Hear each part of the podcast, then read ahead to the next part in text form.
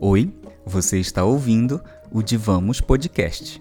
Eu sou o Rafael Noleto, professor da Universidade Federal de Pelotas e coordenador deste projeto, idealizado no âmbito do grupo de pesquisa em diversidade, antropologia e música.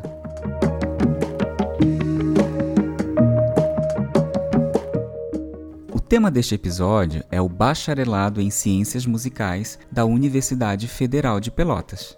Você já pensou em fazer uma graduação em música? Conhece alguém que faz ou já concluiu um curso superior na área de música? Tem contato com algum professor ou professora dessa área? Como é que você imagina que deve ser o funcionamento de um desses cursos? Eu imagino que você já deve ter ouvido falar de cursos de licenciatura ou bacharelado em música. Na licenciatura, por exemplo, o foco é a formação de professores e professoras para atuar como docentes de música na educação básica. Já os bacharelados, em geral, focam na formação de instrumentistas, compositores e compositoras, cantores e cantoras, dentre outras atividades pertinentes ao campo de atuação musical. Mas você sabe como funciona e quais são os propósitos de um bacharelado em ciências musicais? O objetivo deste episódio é abordar as especificidades dessa formação que é oferecida pela UFPEL. Para isso, eu convidei o Eduardo Fuentes, que é estudante do nosso bacharelado em ciências musicais, para produzir um episódio especial sobre esse assunto. O Eduardo conversou com todos os professores vinculados atualmente ao curso e trouxe muitas informações importantes que pretendem apresentar um pouco mais desta formação na área de música. É importante dizer que este episódio é fruto das reflexões que tivemos ao longo do componente curricular intitulado Musicologia 3, que eu ministro regularmente no curso de Ciências Musicais. Durante as aulas, após discutir inúmeros textos de pesquisadores e pesquisadoras da área, sempre procurávamos refletir sobre os propósitos, as qualidades e os desafios de uma formação em ciências musicais. E é sobre isso que vamos falar nesse episódio. Então, eu deixo aqui o meu agradecimento antecipado ao Eduardo Fuentes e aos meus colegas professores Luiz Guilherme Goldberg, Luiz Fernando Ering Coelho e Werner Ewald por terem gentilmente contribuído para a existência deste episódio. A gente preparou tudo com muito carinho e dedicação e nós desejamos que você tenha uma excelente escuta.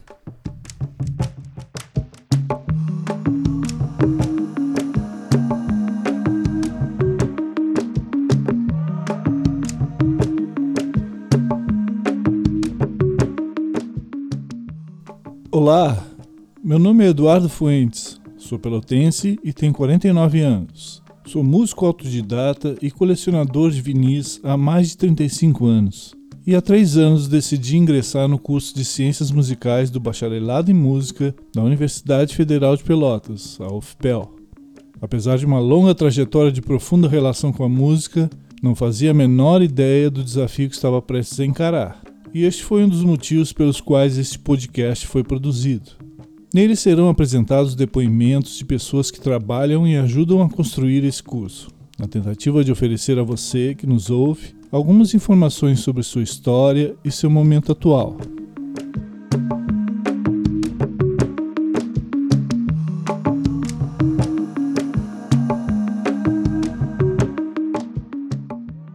Aprovado na instituição em 2010 e reconhecido oficialmente em 2017, o curso de Ciências Musicais da UFPEL nasceu como resultado de diversos fatores favoráveis. Para nos contar um pouco sobre essa história, vamos ouvir o depoimento de um dos fundadores do curso, professor Luiz Guilherme Goldberg, doutor em musicologia e um dos atuais docentes do curso na instituição. Bom, o curso de Ciências Musicais ele foi é, fundado no bojo do Reúne, um projeto do governo federal, enfim, na época do presidente Lula, em que muitos cursos de música foram fundados aqui na UFPEL. E o curso de Ciências Musicais foi um deles.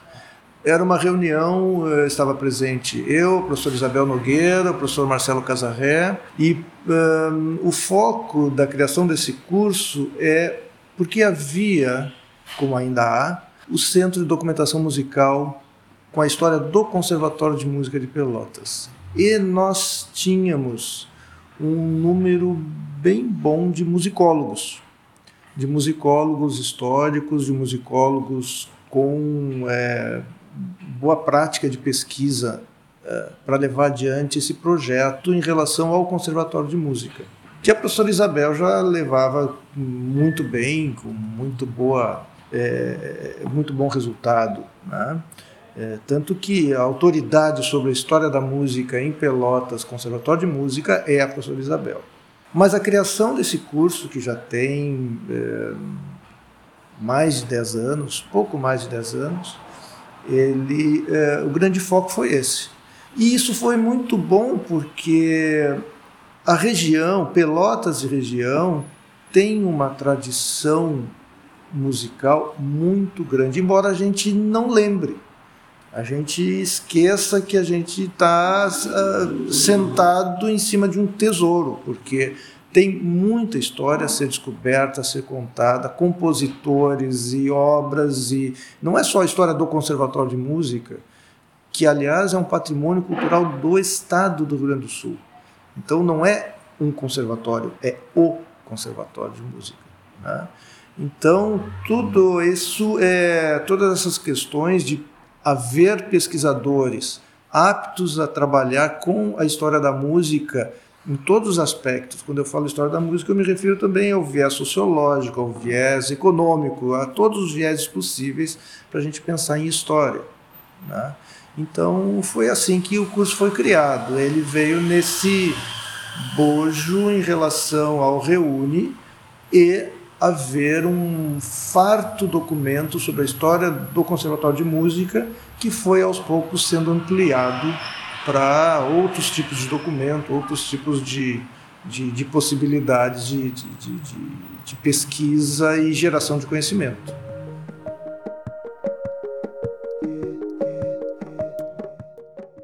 Para conhecer melhor que tipo de formação o curso oferece aos seus alunos, perguntamos ao professor Werner Ewald, doutor em etnomusicologia e docente do curso, sobre as características do currículo de ciências musicais. Bem, o curso de ciências musicais, é, no seu currículo, ele procura, antes de mais nada, valorizar o, o legado histórico-cultural musical da cidade de Pelotas e arredores, né, região de Pelotas, ele procura ter um pensamento reflexivo crítico sobre, sobre arte cultura, né, incluindo, obviamente, como seu ponto principal a música, né, e é um currículo também que busca estar alinhado com é, e bem coerente com características sociais e culturais é, que estão sempre em, em, transformação, em constante transformação. Né? Então, ele é um currículo dinâmico.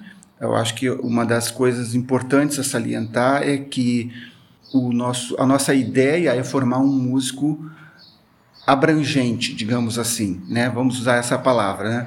E com um ensino voltado também para toda a parte técnico musical. Então a gente está é, vislumbrando um estudante de ciências musicais que domine muito bem toda a parte musical, porque antes de tudo ele é um musicista e as partes mais específicas do curso, então, vão utilizar todo esse instrumental técnico musical, que são disciplinas que fazem parte do currículo é, completo né, para qualquer estudante de bacharelado em música, como a parte teórica musical, é, a parte de harmonia, a parte das histórias, da história da música brasileira, das, das análises, enfim, todo esse cabedal é, que faz parte de um currículo musical, né, que o estudante então vai, o estudante ou a estudante vão utilizar disso aí, né, para entrar em partes mais específicas então, que é a discussão disso, disso tudo, enquanto forma de pesquisa. A gente centra bastante então em, em cima de duas linhas, que é a linha é, da musicologia e da etnomusicologia, que vem arredondar esse, esse currículo todo, né? E em cima da pesquisa. Então, tudo isso, todas as discussões musicais, as discussões do pensamento musical, elas vão é, ser focadas né, para a questão da pesquisa em música, que é o ponto central, e do pensamento crítico, que é o, ponto, o ponto é, focal do curso de Ciências Musicais. A discoteca LC Vinholes foi o local onde aconteceu meu primeiro contato com o curso e se tornou a principal motivação de minha escolha, pois sinalizava para mim a oportunidade de conhecer e colaborar no esforço de inventário e catalogação do seu imenso acervo. Minha opção pelo curso se consolidou após a conversa que tive no laboratório de etnomusicologia com o professor Mário Maia, principal responsável pela construção deste acervo e que hoje se encontra aposentado. Ali descobri a possibilidade de juntar minha paixão por discos e pela pesquisa, embora nem soubesse ainda o que significava produzir conhecimento científico em música. Vamos ouvir trechos da entrevista concedida pelo professor Mário Maia em 2020, falando sobre como e por que a discoteca foi criada. Eu entrei para a universidade para dar aula de. Eu fiz concurso e dava aula de História da Música, Folclore, estética musical é, e a oficina. Mas o fato é que as histórias, quando eu entrei, eram é, não tinha ninguém. Os professores de história tinham se aposentado e só eu e entrou eu. Então eu tinha eram quatro histórias da música ocidental, né, da música europeia, basicamente. Tinha da música brasileira, tinha duas histórias da MPB e tinha uma história da música brasileira que era chamada música erudita, né? Acredito que é isso, e mais o folclore musical, assim. Então, todas essas disciplinas, ah, eu comecei a trabalhar com elas, e, e, logo eu me deparei com um problema, né? quer dizer, o início da coisa é muito pessoal, realmente, mas eu logo me deparei com o problema de estar falando de determinadas músicas e de não ter essas músicas para ouvir, né? Então, isso aí começou a me incomodar um pouco, né? Eu tinha algumas coisas para mostrar, mas outras tantas eu não tinha. Então, vou dar um exemplo assim: ópera. Eu podia ler e estudar e até saber falar razoavelmente sobre a ópera a partir do ponto de vista da história, né? Mas eu não tinha óperas para mostrar, então isso era um problema.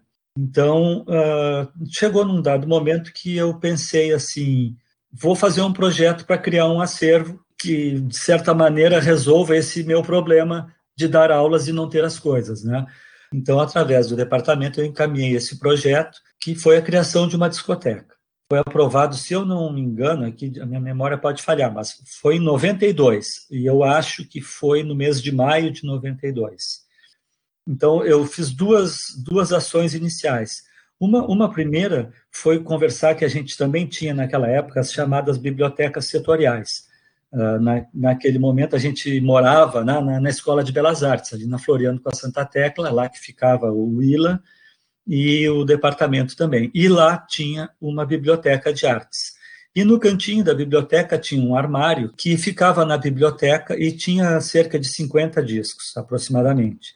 E eu conversei com a bibliotecária e ela me, e ela me disse que não podia nem me emprestar os discos para eu usar nas aulas, porque eles nunca tinham sido catalogados e tal, então eles nem sabiam direito o que que tinham, então, portanto, não podia sair dali porque não tinha como fazer o controle, né? Então eu conversei, uma vez que o projeto foi aprovado, eu conversei com a direção e com a bibliotecária, a bibliotecária consultou a divisão de bibliotecas na reitoria, enfim, e autorizou a transferência desse armário com os 50 discos para o departamento. O departamento ocupava uma sala que devia de ter cerca de dois metros, dois por três, e tinha armário de, da, da parte administrativa, burocrática, digamos, e mesa e cadeira e etc. E eu ainda soquei, consegui convencer meus colegas e soquei lá para dentro esse armário, que passou a ser então a discoteca. O, o início físico, digamos assim, da discoteca foi nessa salinha pequena do departamento com esse armário de metal. Daí eu fui no, no, no Diário Popular e criei uma notícia, né?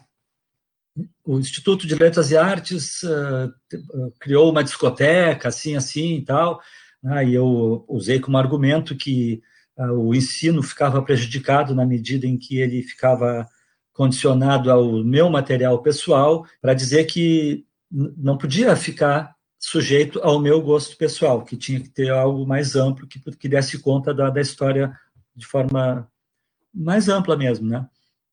Então eu fui lá no, no jornal, a gente conversou e tal, eu construí lá uns argumentos para eles fazerem a matéria. Botei o meu número de telefone, naquela época a gente não tinha nem celular tão pouco, então era o meu telefone fixo, ou o, da, ou o do ILA, e muito bem, saiu a notícia no jornal, e não demorou, eu comecei a receber uh, telefonemas.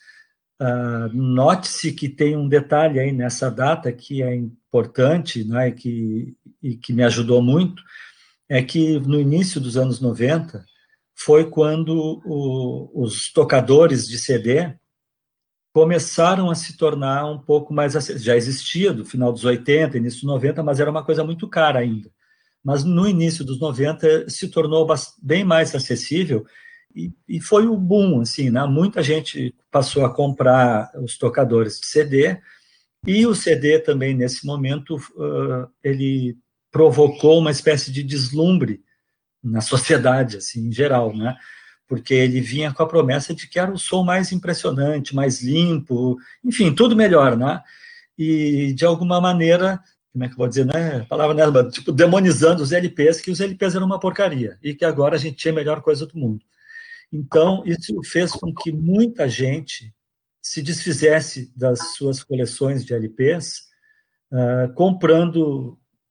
Uh, muita gente comprava a mesma coisa que tinha de LP, comprava em CD, porque agora o CD é melhor, então vamos comprar. Então, uh, foi uma época, pelo menos a primeira metade de 90, dos anos 90, foi uma época de imenso descarte de LPs. Então, isso acabou uh, beneficiando muito a ideia do projeto, porque as pessoas me ligavam e eu ia nas casas buscar, e todos tinham esse mesmo discurso: ah, não quero mais essas porcarias agora, enfim. Então, assim, eu fui iniciando a, a coleção, né, com esses primeiros que tinham na biblioteca e com doações que eu sempre chamei assim, tipo, doações formiguinha, né? Que na casa de um me dava mais 50, outro me dava 100, outro me dava 30, e assim foi indo, né?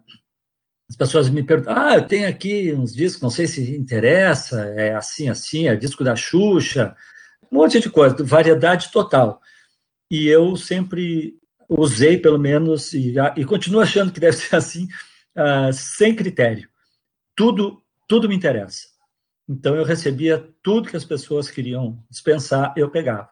Era uma verdadeira lixeira. Né? Então fui, fui pegando, fui pegando, fui pegando. E, e, e nesse princípio eu acabei juntando perto de, de mil discos. Para saber um pouco mais sobre o Laboratório de Etnomusicologia, o acervo da discoteca LC Vinholes e as atividades de ensino, pesquisa e extensão que lá vêm sendo desenvolvidas, vamos ouvir as palavras do professor Luiz Fernando Hering Coelho, doutor em antropologia social e docente do curso. O LABET Laboratório de Etnomusicologia é formalmente vinculado aos cursos de bacharelado em música da UFPEL e oferece apoio a atividades de ensino, pesquisa e extensão com um leque amplo de temáticas e, como o nome já diz, com foco principal na etnomusicologia, entendida como uma perspectiva abrangente de pesquisa em música. O Labete compartilha as instalações e atividades com a discoteca LC Vinholes. Hoje, a discoteca LC Vinholes está entre os mais importantes acervos fonográficos preservados em universidades públicas no Brasil, somando mais de 20 mil itens, entre discos de 78 rotações, LPs, CDs, fitas magnéticas, entre outros suportes, além de aparelhos de som, instrumentos musicais, é, merecendo destaque também a importante coleção de itens pessoais do compositor, escritor e diplomata pelotense Luiz Carlos Lessa Vinholes, a quem o nome da discoteca homenageia. Essa coleção é composta por documentos oficiais, correspondência pessoal, instrumentos musicais, livros, aparelhos sonoros, discos e gravações em outros suportes, entre outros itens oriundos da trajetória profissional e artística de Vinholes, que segue sendo um entusiasta e grande colaborador da discoteca. Esse espaço do Labete e da discoteca oferece um contexto bastante rico e com grande potencial para pesquisa em música, com seus desdobramentos também em ensino e extensão, como de fato vem acontecendo através do trabalho de professores, técnicos e estudantes. Nós temos ali um espaço sempre aberto para receber pesquisadores, estudantes, bem como pessoas da comunidade em geral interessadas no acervo e nas atividades ali desenvolvidas. Atualmente, o Labete e a discoteca são coordenados pelo professor Felipe Merker, do curso de bacharelado em composição da UFPEL, e pelo técnico administrativo, diretor de produção Eduardo Montanha da Silveira. Para saber mais e conhecer as formas de contato, nós convidamos os ouvintes a acessar o site https wp.ufpel.edu.br barra discoteca. Entre as iniciativas atualmente em andamento, poderia citar dois projetos unificados com ênfase em pesquisa, mas também com ações de extensão e de ensino.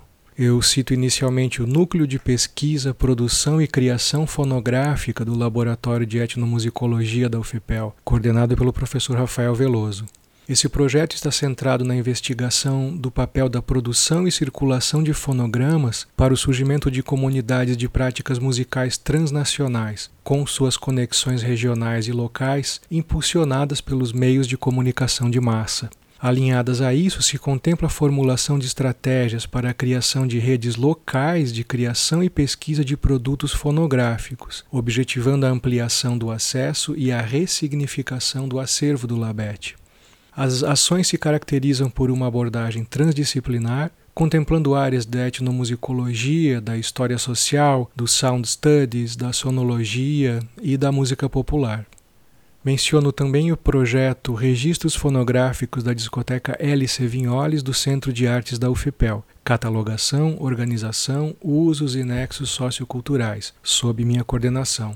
A principal frente de atuação desse projeto em específico vem sendo a organização e catalogação do acervo fonográfico um trabalho complexo e delicado que ainda está em andamento e já vem dando frutos no sentido do acesso efetivo por todos os interessados ao patrimônio cultural preservado no acervo. Ao mencionar esses projetos, eu gostaria finalmente de notar que a discoteca LC Vinholes está vinculada à rede de museus da UFPEL e, nesse contexto, vem desenvolvendo ações de promoção do acesso virtual ao acervo. Parte desse trabalho já está disponível no site https acervosvirtuais.ufpel.edu.br barra discoteca.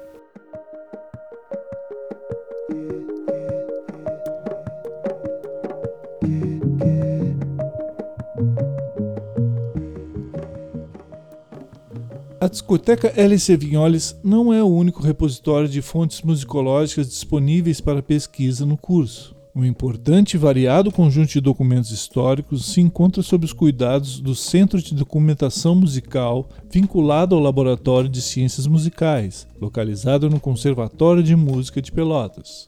Perguntamos ao professor Luiz Guilherme Goldberg sobre este acervo e quais atividades de trabalho e pesquisa vêm sendo desenvolvidas neste laboratório. Bom, o Laboratório de Ciências Musicais tem uma função didática e de pesquisa muito grande. Ele está vinculado, ou tem junto o Centro de Documentação Musical. Eles funcionam juntos. Como eu já tinha dito, eh, eh, documentos da história do Conservatório de Música estão preservados, guardados devidamente eh, acondicionados no Centro de Documentação Musical. Mas uma coisa que é muito interessante que acontece aqui é que a gente está numa região que, como eu falei, tem uma história musical muito grande. Então a gente não tem só documentos referentes ao Conservatório de Música. Nós recebemos documentos musicais do Andino Abreu, por exemplo, que foi o primeiro professor de canto do Conservatório de Música de Pelotas. Foi o primeiro professor de canto do Conservatório de Música de Rio Grande, atual Belas Artes. Mas ele foi o primeiro cantor brasileiro a gravar Vila Lobos em Paris, por exemplo. Então, nós recebemos o acervo dele. Nós recebemos o acervo da Orquestra Hermínio de Moraes, da cidade de Rio Grande nós temos material do compositor Antenor de Oliveira Monteiro, da cidade do Rio Grande. Nós temos uma coleção iconográfica esplêndida, enorme, que eh, tem artistas que estavam em excursão pelo Brasil, passaram por Pelotas, fizeram concertos aqui no conservatório e as fotografias com dedicatórias estão aí. Né? Então tem uma diversidade muito grande de documentos. E para exemplificar algumas coisas que, uh, que a gente faz aqui, uh, tem umas que são sensacionais. Aliás, todas as que eu vou citar são sensacionais. E vou começar citando uma que partiu do olhar de um aluno, do Daniel Santos, que já se formou, inclusive. Ele tinha que fazer uma disciplina chamada Prática de Pesquisa em Ciências Musicais. E eu lembro que naquela ocasião eu abri as partituras da Orquestra de de Moraes, que nós tínhamos recebido do acervo, abri todas as partituras na mesa e disse: agora nós vamos organizar essas partituras por gênero. E tu vai me dizer que pesquisa pode sair daí. E ele separou as músicas todas ali, eram músicas utilizadas em baile, e o olhar dele foi chamado por uma disputa entre o samba e o samba de harmonia. Para quem não sabe, o samba de harmonia é a bossa nova. Então era a briga entre um sambista e um bossa novista através da música. E isso está registrado em partitura e aquilo foi desenvolvido como um trabalho de pesquisa apresentado num, num, num congresso de iniciação científica aqui na UFPEL.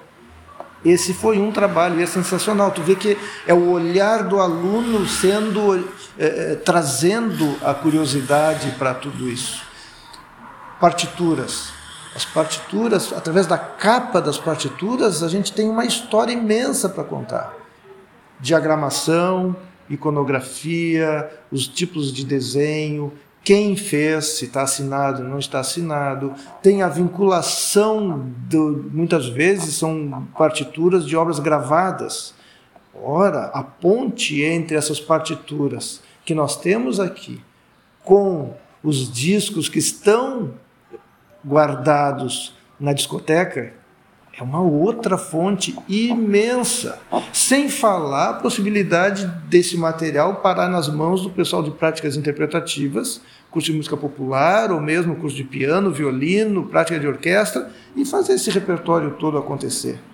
E isso aconteceu, não com essas partituras. O acervo do compositor é, Antenor de Oliveira Monteiro, que ninguém lembra, desse professor, pesquisador. É, enquanto compositor, é, nós recebemos é, um, um, material que a, nem a família conhecia as obras do compositor.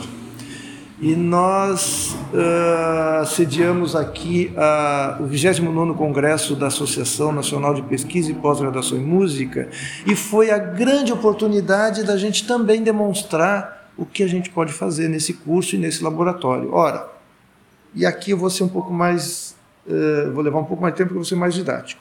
Nós recebemos as partituras no laboratório, elas, como todo documento, já que tem uma vida relativamente grande, passou por período de quarentena, por período de eh, processo de higienização de documentos, ela foi digitalizada para se tornar mais perene e poder preservar os documentos.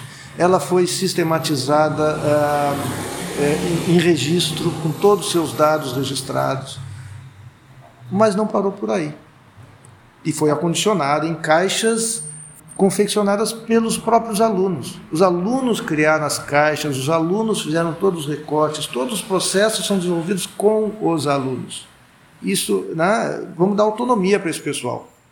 Depois disso tudo, a perspectiva do congresso da Ampon, nós fizemos a edição de uma mágica do Antenor de Oliveira Monteiro. Para quem não sabe, mágica é um teatro musical popular. E essa mágica chama O Cuspo do Diabo. Ora, o que, que ela envolveu? Envolveu edição de partitura, envolveu os músicos da orquestra da UFPEL, envolveu músicos dos cursos de canto da UFPEL, do curso de piano para fazer ensaio de correpetição, envolveu os alunos do curso de balé, do curso de teatro e a obra foi encenada, mais o coro da UFPEL. Então, veja quanto foi envolvido para que a gente tivesse de fato alguma coisa acontecendo de resgate de patrimônio cultural e material, música feita por um compositor daqui da região. Então, esse é um exemplo de algo que está disponível, né? que é muito importante. Então, eu trouxe só alguns exemplos pontuais. assim. Uhum. Tá? Eu sei que a gente tem um limite de tempo para esse podcast, mas uh, eu não poderia deixar de fora esses exemplos que um partiu de um professor que envolveu muitos alunos, outro partiu de um aluno. E as atividades todas sempre envolvem alunos. São os alunos que têm que desenvolver as suas atividades aqui. E, aliás, uh, sem falsa modéstia, nossos alunos saem sempre muito bem preparados.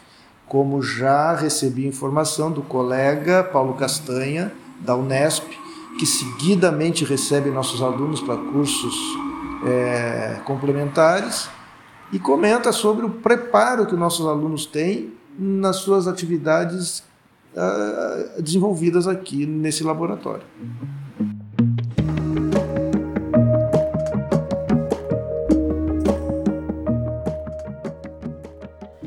Através da perspectiva etnomusicológica trabalhada em várias disciplinas do curso, se estabelecem importantes interações metodológicas e epistemológicas com diversas áreas de conhecimento no campo das ciências humanas, como a filosofia, a antropologia e a sociologia.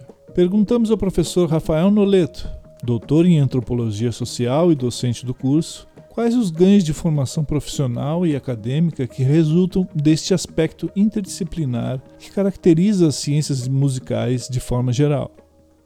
Eu penso que mais do que uma área inter ou transdisciplinar, as ciências musicais devem se constituir como um campo de estudos indisciplinado, no melhor dos sentidos que essa expressão pode ter. O que, que, eu quero dizer com isso? Eu quero dizer que a gente deve tirar proveito da capacidade que a música ou os fenômenos sonoros possuem de circular entre diferentes áreas do conhecimento e se constituírem como um campo de interesse intelectual que é, em si, muito diverso. Então, partindo dessa ideia, eu penso que um ou uma estudante de ciências musicais deve sim enfrentar o desafio de se aproximar e se apropriar de debates muito consolidados em áreas como a antropologia, a filosofia, a história e a sociologia, só para ficar em alguns exemplos.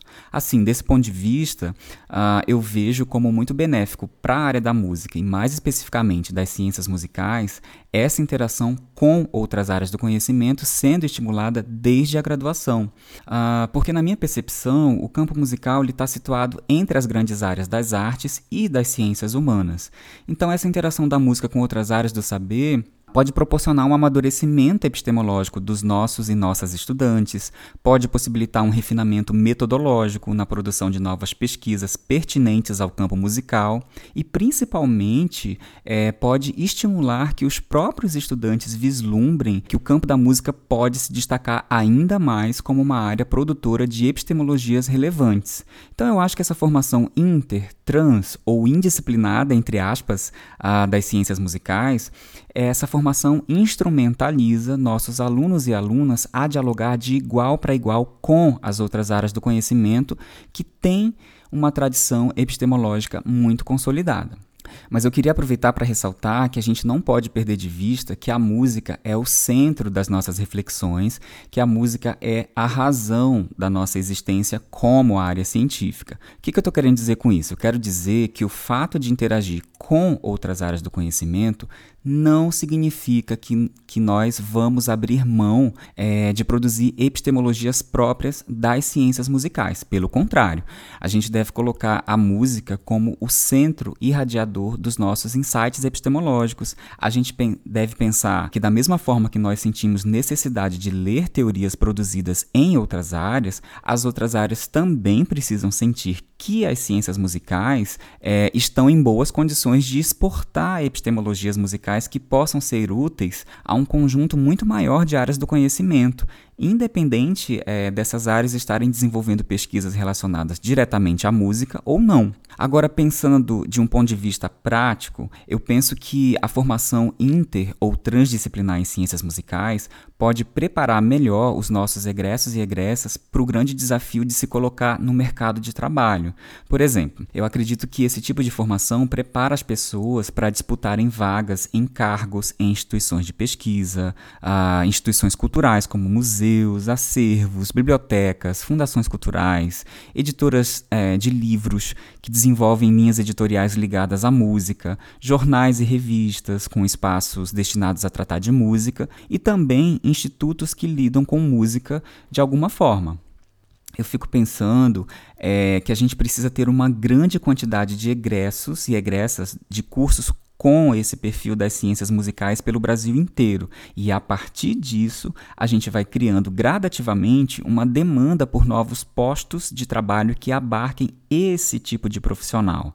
Eu fico pensando que pessoas com formação em ciências musicais podem dar muita contribuição, por exemplo, ao jornalismo musical e ao campo das biografias musicais, que em geral são atividades desenvolvidas por profissionais que não possuem uma formação específica na área de música. Então, assim, resumindo, eu acho que uma formação inter ou transdisciplinar em ciências musicais, ela tende a ser benéfica tanto do ponto de vista epistemológico quanto do ponto de vista pragmático, porque eu penso que é uma formação que cumpre um papel de oferecer um preparo muito interessante aos profissionais do campo musical, tornando esses profissionais, inclusive, mais competitivos nos postos de trabalho que eles ou elas possivelmente almejam.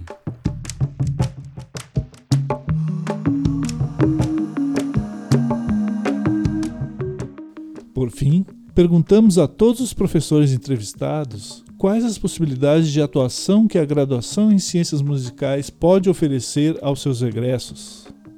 Para responder essa questão sobre as possibilidades de atuação que a graduação em ciências musicais pode oferecer aos seus egressos, eu gosto de considerar inicialmente que o bacharelado em ciências musicais da UFPEL é um bacharelado em música, antes de mais nada. Nesse sentido, ele compartilha com os demais bacharelados em música da UFPEL toda a parte de formação técnica e teórica em música, inclusive com uma parte dos estudos dedicada à prática de instrumento musical. Dentro dessa formação em comum, o bacharel em ciências musicais tem a oportunidade de se habilitar para a prática artística em música, consideradas as diversas frentes que esse trabalho envolve. Agora, assim como no bacharelado em piano, o tronco principal do curso é a formação em piano, num bacharelado em violão é em violão, e assim por diante, no bacharelado em ciências musicais, esse tronco principal é justamente a pesquisa em música que no nosso atual currículo se materializa numa sequência de disciplinas de etnomusicologia, musicologia e práticas de pesquisa em ciências musicais, culminando lá no final do percurso com a escrita de uma monografia final. Nesse trajeto, e considerando aqui a diversidade de formações e perspectivas do corpo docente do curso, os acadêmicos têm a oportunidade de estudar e praticar a pesquisa em música de formas bastante variadas, e nas suas interfaces com áreas como a antropologia, a arquivologia, a crítica musical, a história, os estudos culturais, entre outras. Grande parte dessa formação se dá no contato direto com pesquisas como as que são desenvolvidas no Laboratório de Ciências Musicais e no LABET, o Laboratório de Etnomusicologia. Dessa forma, o curso habilita para atuação em instituições e locais que envolvam, por exemplo, arquivos musicais, trabalhos relacionados ao reconhecimento e preservação do patrimônio musical, curadorias, produção de conteúdo e mídias que envolvam conhecimento musical, pesquisa histórica e etnográfica envolvendo música, além de oferecer bases sólidas para que se siga na carreira de pesquisador e pesquisadora através do ingresso em cursos de pós-graduação. Bom, primeiro, ele é um curso de música, ou seja, cientista musical não é um cara que só trabalha com livro. Então ele pode desenvolver qualquer atividade que um músico profissional desenvolve. Ele pode ser professor de música, ele pode ser também um instrumentista, só que ele vai ser bem mais crítico, porque ele vai ter uma bagagem de pesquisa, porque o curso estimula muito a esse desenvolvimento crítico de pesquisa. É, seguido a gente ouve aqui, não, porque é a música brasileira, e só um pouquinho me diz o que é música brasileira. Isso é interessante porque faz as pessoas pensarem sobre isso, né, e a complexidade que é ter uma resposta sobre isso. Eu dou um exemplo de alunos que já se formaram aqui, que trabalham em administração de orquestra, ou ainda em arquivos de orquestra. Isso não é qualquer coisa, porque para tu entrar num arquivo de orquestra para trabalhar, ser responsável, ser arquivista, ah, mas isso não envolve pesquisa. Eu não sei, eu não sei quem é que faz o, o, a nota de programa de concerto. Se tu tem o teu arquivista com formação em ciências musicais, ele tem condição de fazer uma nota de programa para identificar função social, educação do público quem é o artista, qual é a obra, qual é o contexto da obra. Tem uma série de informações que são relevantes para o público. Afinal de contas, a educação, a função social que nós temos é essa. Não é só a gente pesquisar para uh, contar uma história. Na verdade, é uma pena que a gente esqueça da história e a gente acaba né, repetindo os erros, porque a gente não aprendeu o que tinha que aprender na história né? voltamos ao fascismo e estamos aí com as universidades passando pires porque não tem dinheiro. Ainda ontem tiraram mais não sei quantos bilhões das universidades. Isso é falta de história, é falta de conhecimento histórico. Então é, a gente tem essa questão é, que é muito importante, é a nossa função social do desenvolvimento crítico. O que eu vou falar está tá totalmente baseado no plano pedagógico do curso, né? Então, é, são questões que estão previstas e pensadas desde, desde a gênese do, do curso. Né? E eu acho que isso é uma coisa bem importante ser dita, porque é um curso que já nasce é, com essa preocupação voltada ao mercado de trabalho. Né? Complementando um pouco do que eu estava falando antes, essa questão do pensamento crítico, reflexivo e do domínio da técnica musical, que são dois pontos é, básicos né, dentro do currículo, né? Os campos então podem ser diversos, né? Especialmente ampliando as possibilidades para mais além daqueles campos onde os musicistas tradicionalmente se encontram.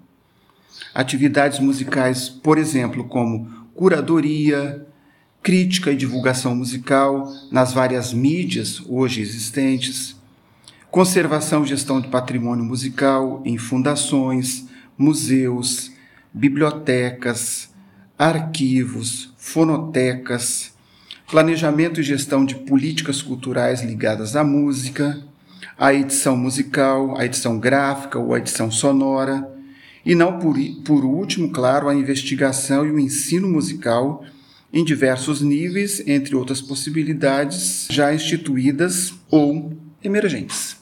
Sobre as possibilidades de atuação profissional, a minha resposta vai um pouco na direção daquilo que eu já comentei anteriormente. Ou seja, eu penso que os egressos e egressas de ciências musicais, eles podem é, atuar no campo jornalístico, no campo literário, mais especificamente na produção de livros é, biográficos que interessam tanto as pessoas ligadas à área da música, quanto as pessoas de outras áreas, mas que, que se interessam por música, lógico. Outra possibilidade é, depois de terminar a graduação, é dar continuidade aos estudos no mestrado e doutorado e investir numa carreira acadêmica que pode resultar num cargo docente numa universidade. É uma carreira desafiadora, é uma carreira muito concorrida, mas não deixa de ser uma possibilidade muito interessante.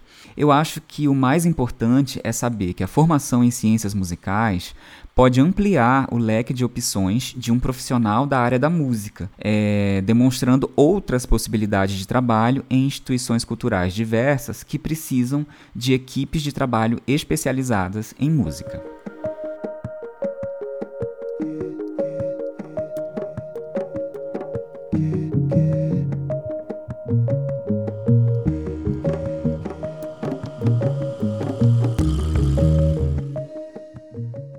Encerramos esse podcast agradecendo a todos os professores que contribuíram para a sua produção e especialmente a você que nos acompanhou até aqui. Muito obrigado.